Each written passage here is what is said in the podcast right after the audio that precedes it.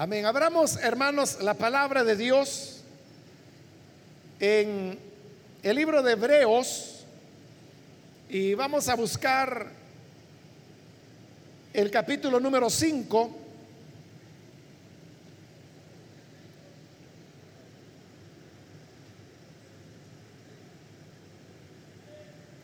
Capítulo 5 de Hebreos.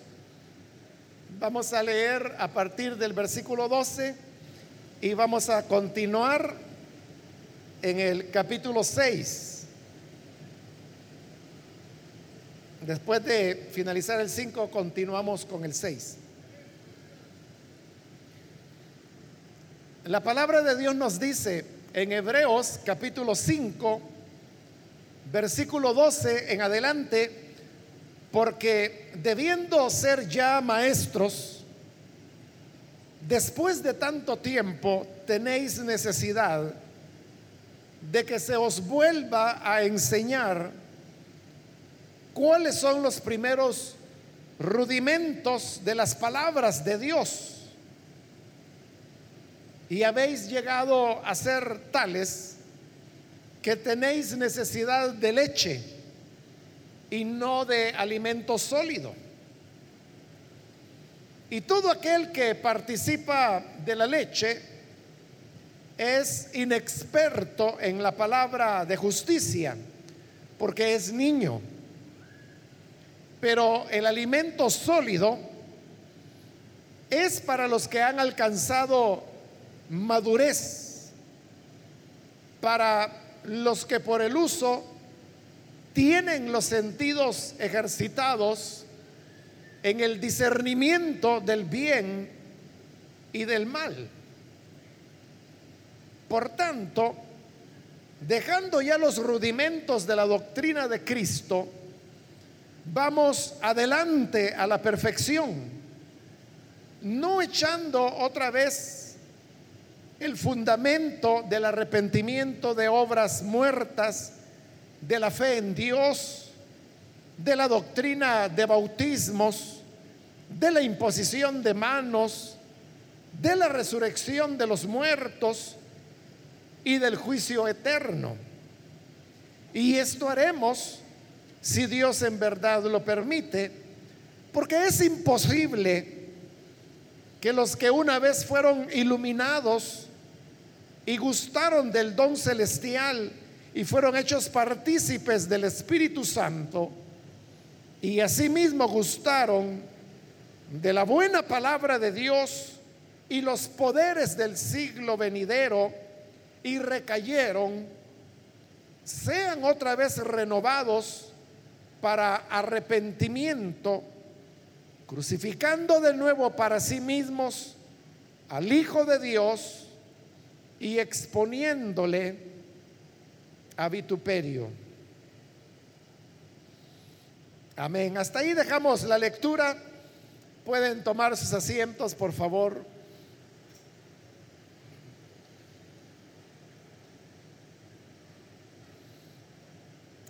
Hermanos, en esta oportunidad hemos leído de este libro a los hebreos, que como el mismo título lo dice, es un documento que fue enviado para los hebreos, conocidos también popularmente como los judíos. Recordemos que los hebreos es ese pueblo que a través de Moisés recibieron la ley. Esto había ocurrido más o menos unos 2500 años antes que este libro fuera escrito. Por lo tanto, estamos hablando que los hebreos tenían ya una tradición milenaria en cuanto a la práctica de la ley de Moisés, las ceremonias que ella conllevaba, y lo más importante de todo era que ellos habían llegado a conceptualizar que la ley era el camino para llegar a Dios y consecuentemente un camino de salvación. A pesar de que en la práctica eso no ocurría. Eso es lo que platicó la iglesia, los primeros cristianos, allá en el libro de los Hechos, en el capítulo 15, cuando precisamente el tema que estaban discutiendo era si los gentiles que habían creído en Jesús debían guardar la ley o no. En esa oportunidad, Santiago, ya para resumir todo lo que se había discutido, dijo que, siendo sinceros, todos ellos, que, todos eran hebreos, todos eran judíos, había que reconocer la verdad. Y la verdad era que ni ellos ni sus padres habían guardado cabalmente la ley. Y por lo tanto él se preguntaba, ¿por qué razón vamos a poner sobre los gentiles una carga que ni siquiera nosotros hemos llevado y ya por más de 2500 años? Entonces llegaron a la conclusión que la salvación de Dios era por medio de la gracia y también de una manera inmerecida, no tenía nada que ver la ceremonia de la circuncisión, todo el sistema de sacrificios, holocaustos, ofrendas en el templo, y tampoco tenía nada que ver el tema meritorio, sino que lo que Dios otorga, lo otorga por gracia. Las personas lo reciben por medio de la fe y no por obras que se puedan hacer. Aunque esa definición quedó muy clara, en los años siguientes, que es cuando se escribe este libro, los hebreos todavía no, tenían mucha seguridad de esto que ya se había discutido y como ellos en el documento que escribieron lo dijeron que el Espíritu Santo les había guiado para llegar a esas conclusiones. Pero los hebreos seguían como en un dilema que por un momento ellos creían en Jesús como el camino de salvación, pero en determinado momento volvían a las ideas viejas que la salvación era a través de Moisés y a través de guardar la ley. Como Pablo, años antes de que fuera escrito este libro de Hebreos, también lo había dicho en sus cartas, que lo que hacía que los hebreos cambiaran entre Cristo y la ley era el tema de la persecución. Es decir, que si no había persecución, ellos estaban totalmente anuentes a creer en Jesús, confesarlo como Salvador. El problema era cuando la persecución venía contra los cristianos. Entonces ellos se retractaban y se volvían a la ley. Ese es el tema central que desarrolla este libro a los hebreos, en donde se, desde el inicio se da una serie de argumentos muy bien fundamentados en las escrituras de los profetas y en los salmos y aún en los escritos de Moisés, para demostrar que el verdadero camino de vida es a través del Evangelio de Jesús y no a través de la, de la ley de Moisés. ¿Qué era lo que hacía que los hebreos se mostraran tan vacilantes? De tal manera que el tema de la persecución era el que o les hacía ser creyentes o les hacía ser judíos. Ahí estaban que iban y venían, iban y venían, creían y no creían. ¿Por qué eran así? Ese es el tema que se está tratando en los versículos que hemos leído en esta oportunidad. Y diciéndolo de una manera resumida, lo que los versículos que hoy leímos transmiten es que el problema fundamental era que los hebreos no maduraban. Y al no madurar no tenían discernimiento. Y eso les impedía poder tener una fe sólida, fuerte, arraigada en Jesús. Pablo aquí lo va a comparar con los niños, pero, primero él les hace una llamada de atención en el versículo 12 del capítulo 5 cuando les dice, porque debiendo ser ya maestros, después de tanto tiempo, tenéis, necesidad de que se os vuelva a enseñar. Pablo les está diciendo, ustedes como hebreos, después de tanto tiempo,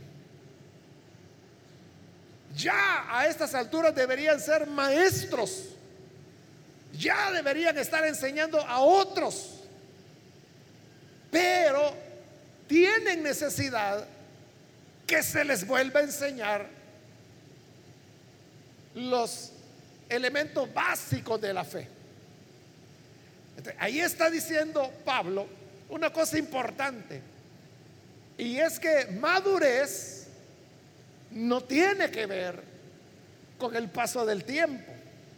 Porque para ellos había pasado tanto tiempo, mucho tiempo, y no maduraban.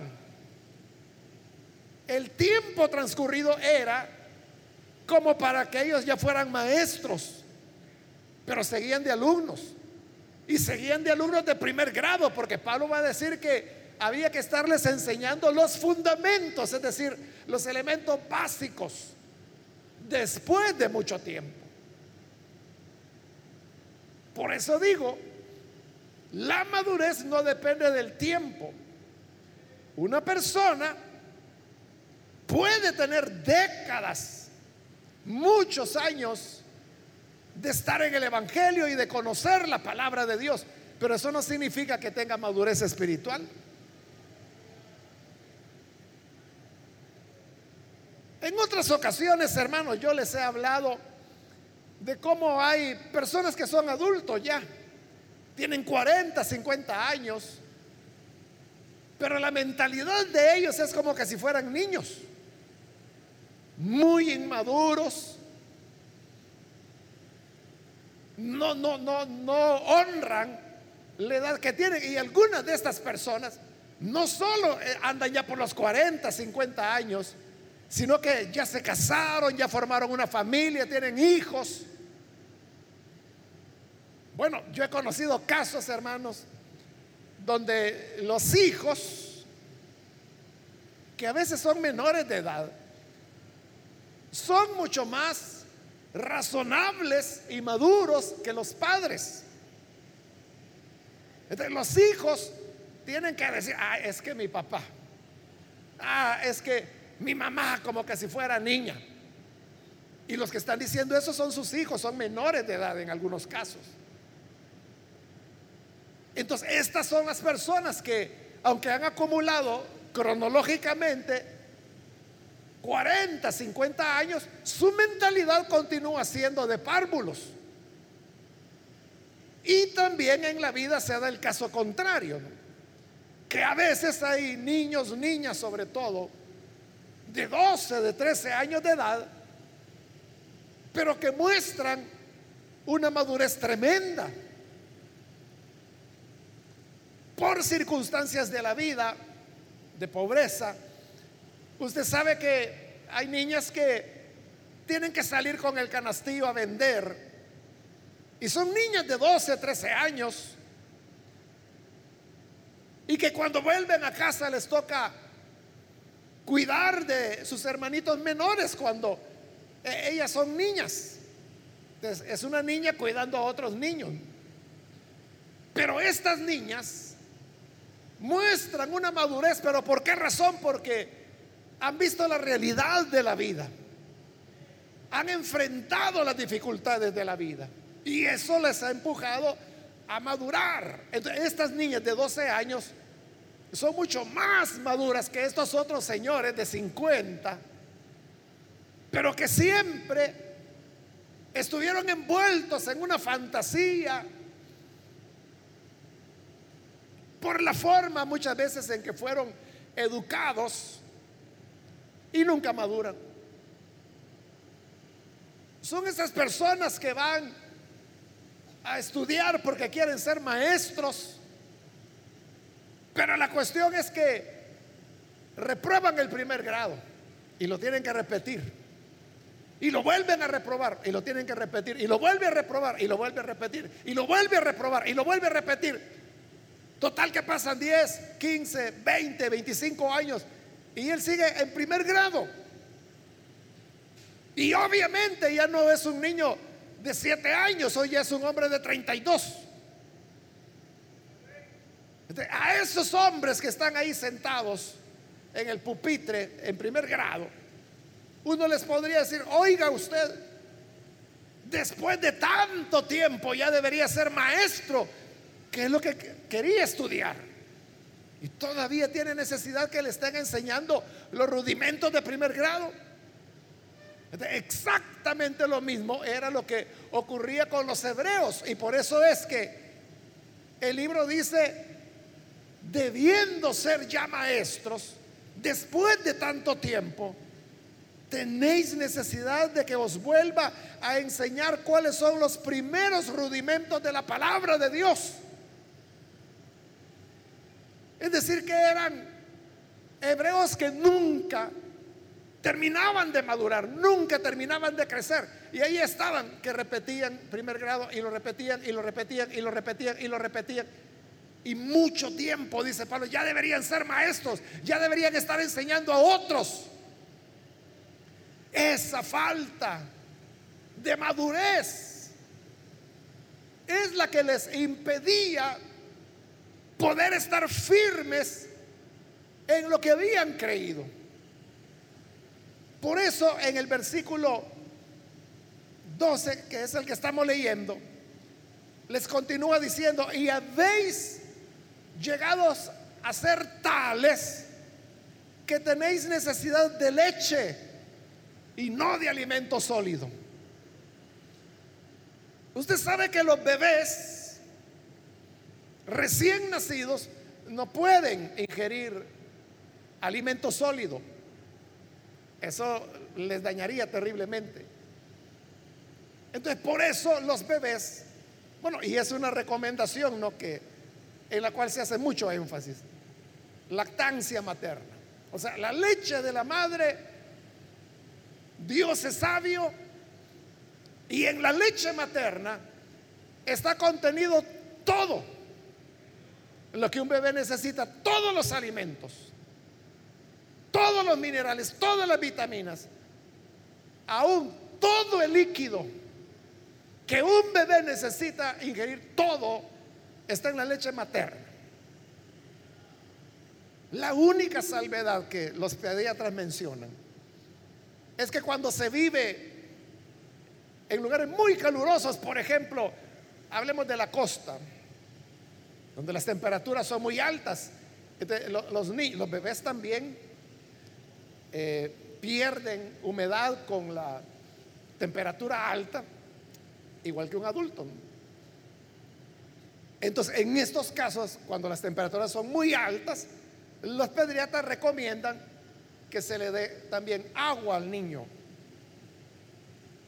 O sea, aparte de la leche materna, agua, pero nada más, porque no necesita nada más.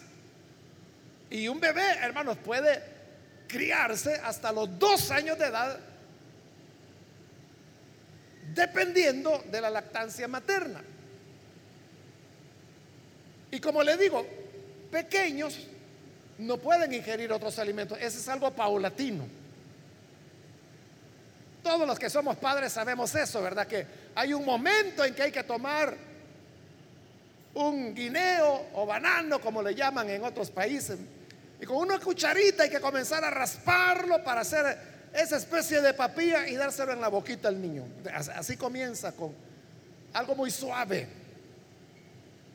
Luego que hay que molerle la remolacha. Y ahí los pediatras van indicando poco a poco qué es lo que se le debe ir dando al niño. Hasta que hay un momento en que cada vez de la papilla pasa a algo ya un poquito más sólido, frutas, verduras, pero luego va a llegar el momento en que va a estar comiendo carne cuando ya desarrolle su dentadura para poderla masticar, para poderla triturar. Pablo dice, el problema con ustedes no solo es que hay que estarles enseñando los elementos básicos del cristianismo, sino que además de eso necesitan que se les siga dando leche. No les habían salido ni los dientes. Porque no podían, dice, alimento sólido. ¿Por qué no podían? Versículo 14. Dice, el alimento sólido es para los que han alcanzado madurez. Es decir, para el bebé que ya creció, que ya camina, que ya tiene dientes, que ya puede masticar. Él puede comer alimento sólido. Entonces, dos cosas, dice. Número uno, para los que han alcanzado madurez. Y número dos, continúa diciendo el versículo 14, para los que por el uso tienen los sentidos ejercitados en el discernimiento del bien y del mal. Entonces, madurez y discernimiento, esos son los dos elementos para poder recibir alimento sólido. La madurez es la que debería venir dada por el conocimiento de la palabra,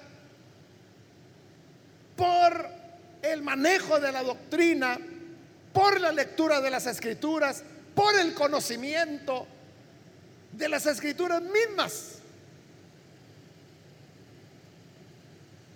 De tal manera que podamos conocer la Biblia y conocerla significa, hermanos, leerla. Leer la palabra.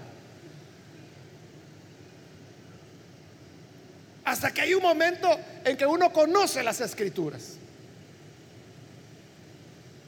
Usted sabe que en la Biblia hay un libro que se llama Ruth, el libro de Ruth. O no sabía que había ese libro. Bueno, desde ahí podemos comenzar, ¿verdad? Pero hay un libro que se llama Ruth. Ahora, ¿a dónde está? ¿En el Antiguo o en el Nuevo Testamento?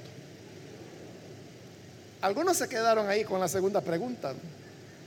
Otros se quedaron en la primera, que no sabían que había el libro de Ruth. Ahora, para los que dicen que estaba en el, en el Antiguo Testamento, ¿a dónde se encuentra el libro de Ruth? ¿Está después de los profetas o antes del libro de los profetas? Ya ve, ya menos responden.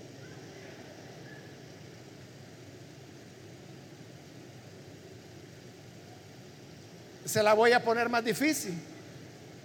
¿A dónde está Ruth? ¿Qué libro está antes de Ruth y qué otro libro está después de Ruth?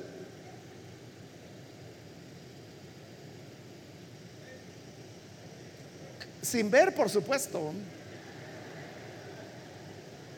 Los que están viendo, pues ya, ya supieron, ¿verdad? A eso me refiero, hermanos, cuando hablo conocer la Biblia.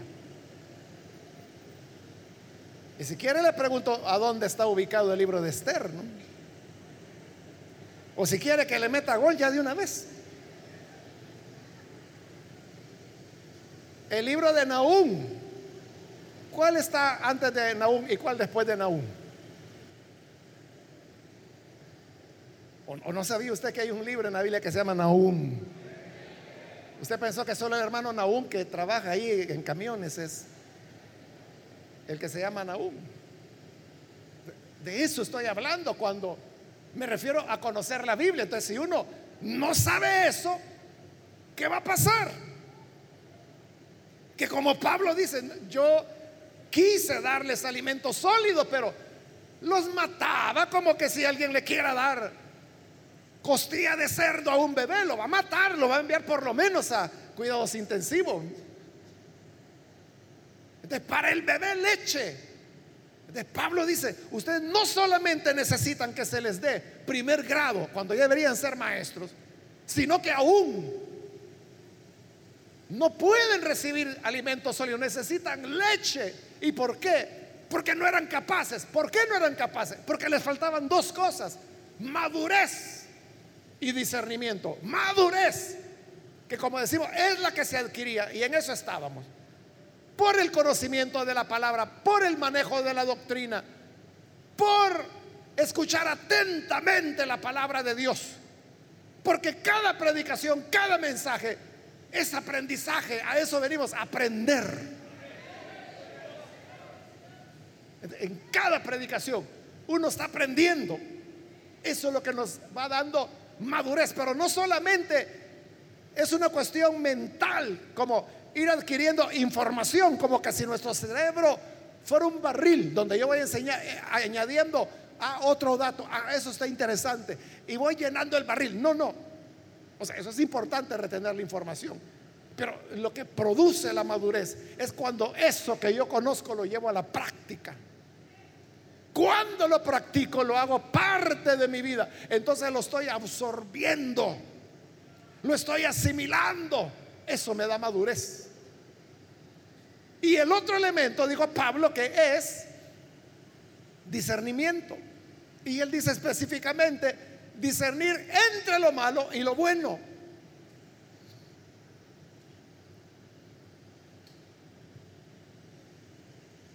Es esa capacidad que los creyentes deben desarrollar de saber qué es lo correcto y qué es lo incorrecto. A veces, y esto es con frecuencia, hermano, hay personas que me preguntan, hermano, ¿y una persona que está en adulterio puede tener privilegio? Pero esa es una pregunta que a cada rato cae, hermano. Cada momento la gente está, no necesariamente adulterio, pero a veces dice, mire, y una persona que robó puede tener privilegio, puede ser distinto el pecado, pero ¿a dónde está la capacidad de discernimiento que esas personas tienen? Y como a mí, hermano, no me gusta dar solo respuestas a las personas, a mí me gusta que aceiten lo que tienen encima de los hombros. Entonces, en lugar de responderles, lo que hago es hacerles otras preguntas. Entonces le digo, ¿y usted qué piensa? O sea, para que comiencen a utilizar, ¿verdad? Lo que tienen sobre los hombros. Lo que dice Pablo, que comiencen a ejercitarse en el discernimiento del bien y del mal. Es que no quieren ni tomarse el trabajo de pensar. Entonces mejor quieren que uno de cucharada le esté dando todas las respuestas. Y a uno nada le cuesta. Es más fácil, hermano. Menos tiempo pierde uno diciéndole, no, no es bueno, va. Pero no gana nada la gente. Entonces mejor preguntarle, ¿y usted qué piensa? Y si la persona dice, es que no sé, ¿cómo que no sabe? Usted no ha leído la Biblia. ¿Cómo no la he leído? Pero no sé a qué se refiere. Ah, entonces busquen tal libro Igual que hay personas que me dicen, hermano, ¿y en qué lugar la Biblia dice tal cosa? Yo nunca le voy a dar el capítulo y el versículo. Yo le digo, mire, lea tal libro, ahí lo va a encontrar. Por ejemplo, si es un pasaje que está en hebreo, yo le digo, lee el libro de Hebreos. Ay, pero muy largo. Pues comience. Que ahí lo va a encontrar. Es lo que le digo, la gente todo lo quiere en la boca, pero ¿qué sucede? Si usted tiene un niño y todo se lo da en la boca y se lo da en la boca y se lo da en la boca. Yo conocí a un niño, pero ya llegando a la adolescencia, que los padres los tenían súper mimado. Y no me va a creer esto, pero es cierto. A él le gustaban las uvas. Pero él no se comía las uvas como las comemos todos. Sino que él quería que la mamá le pelara las uvas. Ahí estaba la mamá quitándole la cascarita a las uvas. Y tenía que sacarle las semillas para que el niño solo tragadito y habla. Eso fue hace años. Hoy él ya es un hombre. Pero esa sobreprotección, ese mimar extremado a estos padres de este niño, hermano, les causó dolores terribles en su vida, mucho sufrimiento. Entonces, algunos creyentes así son. Quieren que uno les dé la uva ya pelada, sin semillas y hasta masticada. ¿eh? O sea, no quieren hacer ni lo mínimo. No quieren ni leer un pasaje. O sea, es igual cuando me dice, hermano, ¿y qué significa tal versículo? Entonces yo le digo, ¿qué es lo que no entiende? No, pues el versículo, pues sí, pero yo lo entiendo. ¿Qué es lo que usted no entiende? ¿Cuál es su dificultad? Ah, es que no sé a qué se está refiriendo. Es que, hermano, hasta hacer una pregunta les cuesta. No pueden elaborar una pregunta. eso es lo que Pablo dice. ¿Cómo voy a hacer? Personas que son incapaces de discernir entre lo bueno y lo malo, ellos van a creer cualquier cosa. Cualquier cosa. Entonces Pablo los desafía y les dice en el versículo 1 del capítulo 6, dejando ya los rudimentos de la doctrina de Cristo, es decir, dejando ya lo de primer grado, vamos adelante a la perfección. Y no vamos a estar repitiendo de poner de nuevo los mismos fundamentos que el arrepentimiento, que la fe, que la doctrina de bautismo, que la imposición de manos, que la resurrección, que el juicio venidero, que nunca terminaban de entenderlo. Igual que hay mucha gente que todavía pregunta, mire, ¿y la salvación es por fe o por obras? A eso es a lo que Pablo se refiere cuando dice ahí la doctrina de la fe en Dios, que dice que ya eso hace milenios debieron haberlo asimilado, ya deberían de estar en otras cosas. Entonces dice, ya no estemos repitiendo lo mismo, sino que vamos adelante. Es decir, el que entendió, qué bueno, y vamos adelante. El que no entendió, vea cómo hace. Porque no nos vamos a quedar sentados esperando que usted aprenda, sino que vamos a caminar, vamos a avanzar. Amén, hermano. Hace un tiempo, hermanos, ya estaba dando una enseñanza acá de algún libro, no me acuerdo, de todos estos libros de la Biblia que estudiamos, un día de semana. Y entonces un hombre que saber quién era, yo ni se congrega acá. Pero la cosa es que ya teníamos la televisión porque él estaba viendo Creo que en ese momento no era por internet, sino que por televisión. Y él me escribió y me decía, mire, me dice, a veces la cámara me dice, enfoca a la gente que lo está oyendo usted, me dice. Y yo me pregunto si ellos entienden lo que usted enseña. Y yo lo que le dije es, con que entiende usted, le dije. ¿Cómo no van a entender ellos?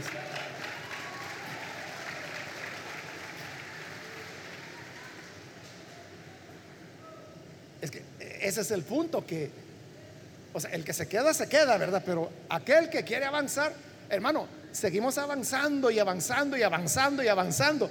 hay gente que llega totalmente desconectada. Gente que ni siquiera sabe por qué yo digo el libro de Hebreos y por qué no es una carta. Sea, eso ya lo hemos estudiado acá.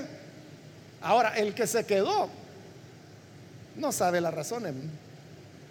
Pero por eso digo, entonces Pablo dice, no, no podemos estar repitiendo y repitiendo y repitiendo y repitiendo lo mismo. Primero, hermano, que uno se cansa de estar diciendo lo mismo. Segundo, el que sí quiere aprender se va a aburrir. Y va a decir, no, no, si en la iglesia ya no pasaron de lo mismo.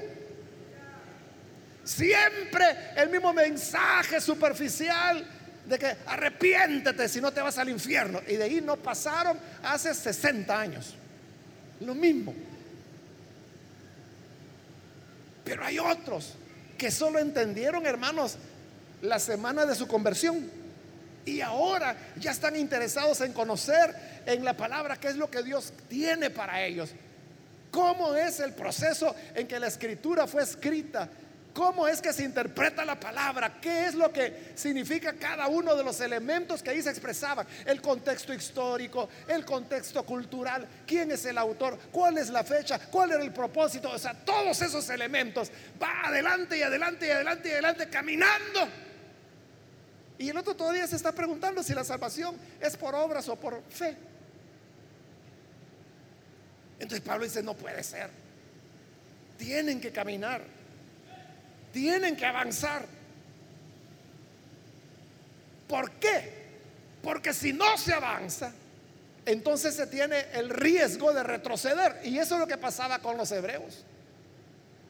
Lo que dije al principio, creían y no creían. No, es que yo sí creo a Cristo. Pero mire, andan metiendo presos los creyentes. Ah, pues no, no, no, me voy a la sinagoga. Yo soy discípulo de Moisés. ¿Por qué rebotaban así? Lo que Pablo dice, niños, nunca crecieron. Y por eso les da una seria advertencia la que leíamos del versículo 4, cuando le dice que es imposible que una vez una persona fue iluminada con la palabra de Dios, gustó del don celestial, fueron hechos partícipes de la presencia del Espíritu Santo gustaron de la buena palabra de Dios, los poderes del siglo venidero que son los dones del Espíritu. Y recayeron. Cuando dice recayeron, no está hablando de caer en pecado. Está hablando de recaer volviendo a la ley de Moisés. No se iban a pecar, se iban a la sinagoga. Se iban a soplar los chofares. Se iban a poner de nuevo los mantos judíos. Recaían en el judaísmo, esos que recaían. Dice Pablo, es imposible que sean renovados para arrepentimiento. ¿Por qué? Porque el sacrificio de Cristo que se les presentó, lo rechazaron para volver a Moisés. Y no podemos, dice Hebreos, crucificar de nuevo a Jesús para que tengan una nueva oportunidad. Por eso si nosotros, hermanos, queremos estar firmes en los caminos del Señor, debemos madurar y ejercitar el discernimiento. No recuerdo si fue ayer o ahora, estaba leyendo una noticia. Hay una nueva secta. No sé si usted se recuerda, hermano, de aquel hombre que decía, bueno, primero dijo que era un ángel, después dijo que era Jesús en su segunda venida. Y luego dijo que era el anticristo, que, bueno, iba a venir al Salvador, pero le impidieron la entrada, no vino. Pero había iglesias de él acá. Entonces eran esas que se marcaban, se tatuaban el 666 en la frente o en los brazos. ¿Se recuerda de esa secta? Eso fue hace unos años atrás. Bueno, ese señor se murió ya. Él ya se murió. La esposa de él que hoy sería la viuda de él, ¿no? Es la que está viva. Y entonces ella ya cambió la, la herejía, ¿verdad? Entonces, e, ella dice ahora que ella es Cristo. ¿Sí? Así como lo oye. Ella dice que ella es Cristo. Yetzabé, algo así es el nombre que se ha puesto. Cristo Yetzabé, algo así se ha puesto. ella dice que es Cristo. Y toma algunos pasajes de la Biblia, por supuesto, mal utilizados, para demostrar que Jesús no fue hombre, sino que fue una mujer. Pasajes como, por ejemplo, y si usted no lee la Biblia, esto le va a asustar, pero está ahí en la Biblia, que cuando allá en Éxodo, para la fiesta de la Pascua, Moisés estableció que había que sacrificar un cordero, en las instrucciones que Moisés dio, Moisés dijo que para la cena pascual debería ser un cordero o una cordera. Si usted lee la Biblia y la lee como debe leerse, usted sabe que así dice. Ahora, si usted no la lee, va a estar Pero así dice el libro de Éxodo. Así dice el libro de Éxodo. Que podía ser un cordero o una cordera. Entonces viene esta señora y lo que hace es que con navaja corta ese versículo y lo saca de contexto para poner que el cordero pascual era una cordera. Ya ven, era femenino, dice ella. Por ejemplo, por ponerle un ejemplo de los argumentos de ella. Bueno, ya hay aquí, ya hay aquí en El Salvador. Ah, y la, la chonga que adorna este regalo es que sabe que, que ofrece ella. Que todo aquel que crea que ella es Cristo no va a morir. No va a morir físicamente. Eso es lo que ella enseña. Y ese es el principal atractivo que dice, si tú crees que ella, Cristo sabe, es el Salvador, entonces tú no vas a morir físicamente. Ya le pusieron algunas demandas en los Estados Unidos porque hubo señoras que creyeron en ella y ellas se murieron. No, esto es en serio, o sea, lo que le estoy diciendo es en serio. Ya tiene demandas judiciales. Pero como la gente, hermano, bueno, lo que le quiero decir es que aquí en El Salvador ya hay de, de gente que cree eso. ¿Por qué lo sé? Porque todo lo que le estoy contando yo lo sé es por literatura de ellos. Literatura de ellos que se tomaron el trabajo de enviármela para ver si me convertían. Sí, así fue. Entonces, primero yo creí que no estaba entendiendo. Cuando vi eso y que estaba la foto de la mujer y que decía que ella era Cristo, dije yo, me está fallando la vista o qué, ¿verdad? Pero ya leyendo, o sea, es así como se lo estoy presentando. Ahora, aquí en El Salvador probablemente usted ni haya oído hablar. Pero la noticia que le digo que estaba leyendo ayer o hoy en la mañana, no estoy seguro, es que en Costa Rica, ahí nomás, esta secta está creciendo rápidamente. ¿Y sabe cuál es el atractivo? Que la gente no quiere morirse. Y como ella dice que los que crean que ella es el Cristo no se van a morir, muchos costarricenses están creyendo. Costa Rica, que tienen la fama, y no es fama, los datos así lo indican, que es el país de Centroamérica con mayor desarrollo humano y con mayores niveles de educación. Entonces, vea, la gente más educada está creyendo eso. ¿Y por qué aquí en El Salvador que tenemos pésima educación. Pésima educación. ¿Por qué no creemos? Porque hay iglesias serias en nuestro país, que el centro continúa siendo la palabra de Dios.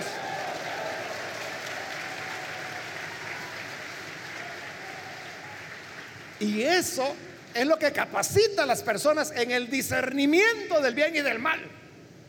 Pero Costa Rica bueno, usted tal vez ha oído hablar de predicadores costarricenses, que todos son bullangueros, superficiales, teología de la prosperidad, apóstoles, patriarcas. O sea, ahí hay de todo, hermano. Hay más apóstoles allá que todos los que el Señor tuvo en su vida terrenal.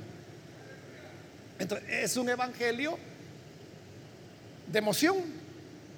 aparece una chiflada, ahí van detrás. Que Dios nos ayude, hermanos para que podamos estar fundamentados en la verdad, porque al estar fundamentados, nada ni nadie nos va a mover. Amén.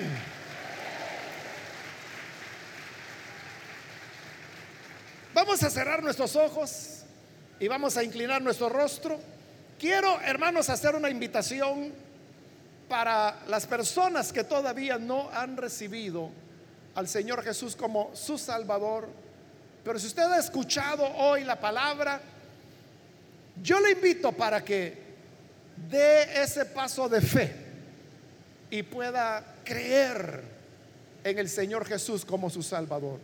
Si es primera vez que usted necesita recibir al Hijo de Dios, póngase en pie en el lugar donde se encuentra Y vamos a orar por usted.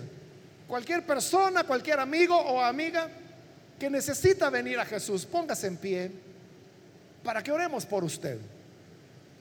Le invito para que no desaproveche la oportunidad y reciba al buen Salvador. ¿Hay alguien que viene el Hijo de Dios por primera vez? Póngase en pie. Queremos orar por usted. Venga con toda confianza y reciba al Hijo de Dios. Si usted está en la parte de arriba, también con toda confianza, puede ponerse en pie para que oremos por usted. Hay alguien que necesita venir a Jesús. Venga, póngase en pie. Acérquese para que oremos. También si hay hermanos o hermanas que se han alejado del Señor, pero hoy necesitan reconciliarse. Tal vez usted no le puso empeño a la escritura y eso hizo que creyera cualquier cosa, pero hoy puede volver. Muy bien, aquí hay una persona, Dios le bendiga, bienvenido. Alguien más que necesita pasar, póngase en pie. Ya sea que es primera vez que viene al Señor o si se reconciliará, póngase en pie para que oremos por usted. Venga Hoy es el día. Hoy es el momento cuando hay salvación gratuita por la misericordia de Dios. Muy bien, aquí hay otra persona. Dios lo bendiga. Bienvenido. Alguien más que necesita pasar. Puede ponerse en pie para que oremos por usted. Acérquese, que hoy es el momento. Muy bien, aquí hay otra persona, Dios la bendiga, bienvenida. Y aquí hay una joven también, bienvenida, Dios le bendiga. Alguna otra persona que necesita pasar. Póngase en pie y acérquese. Ya sea que es primera vez. Si se va a reconciliar. también es el momento para que venga.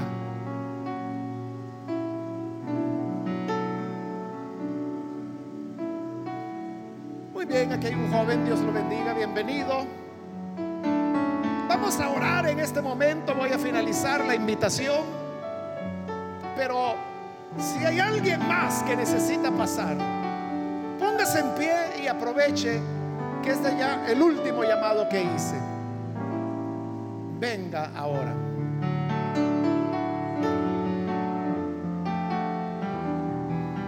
A usted que nos ve a través de televisión, internet o escucha a través de radio, le invito para que se una con las personas que están aquí al frente y reciba también a Jesús.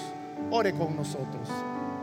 Señor, te damos las gracias por las personas que están aquí al frente como también aquellos que a través de los medios de comunicación hoy se están uniendo a esta oración para recibirte a ti como Salvador. Porque tú, Señor, eres redentor, liberador y das vida nueva a quienes esperan en ti. Por eso, Padre, ellos vienen ahora a acogerse. Y ahora produces en ellos el nuevo nacimiento. Ahora, Señor, que ellos nacen de nuevo, habrán de recibir la leche espiritual. Y luego irán madurando hasta recibir el alimento sólido que es para los que han alcanzado madurez y que disciernen la diferencia entre el bien y el mal. Ayúdanos a todos, Señor, a nosotros como iglesia, a poder vivir maduramente, que no nos estanquemos repitiendo una y otra vez los elementos básicos sino que podamos, Señor, crecer en madurez. Esta es nuestra oración por Jesucristo nuestro Salvador. Amén.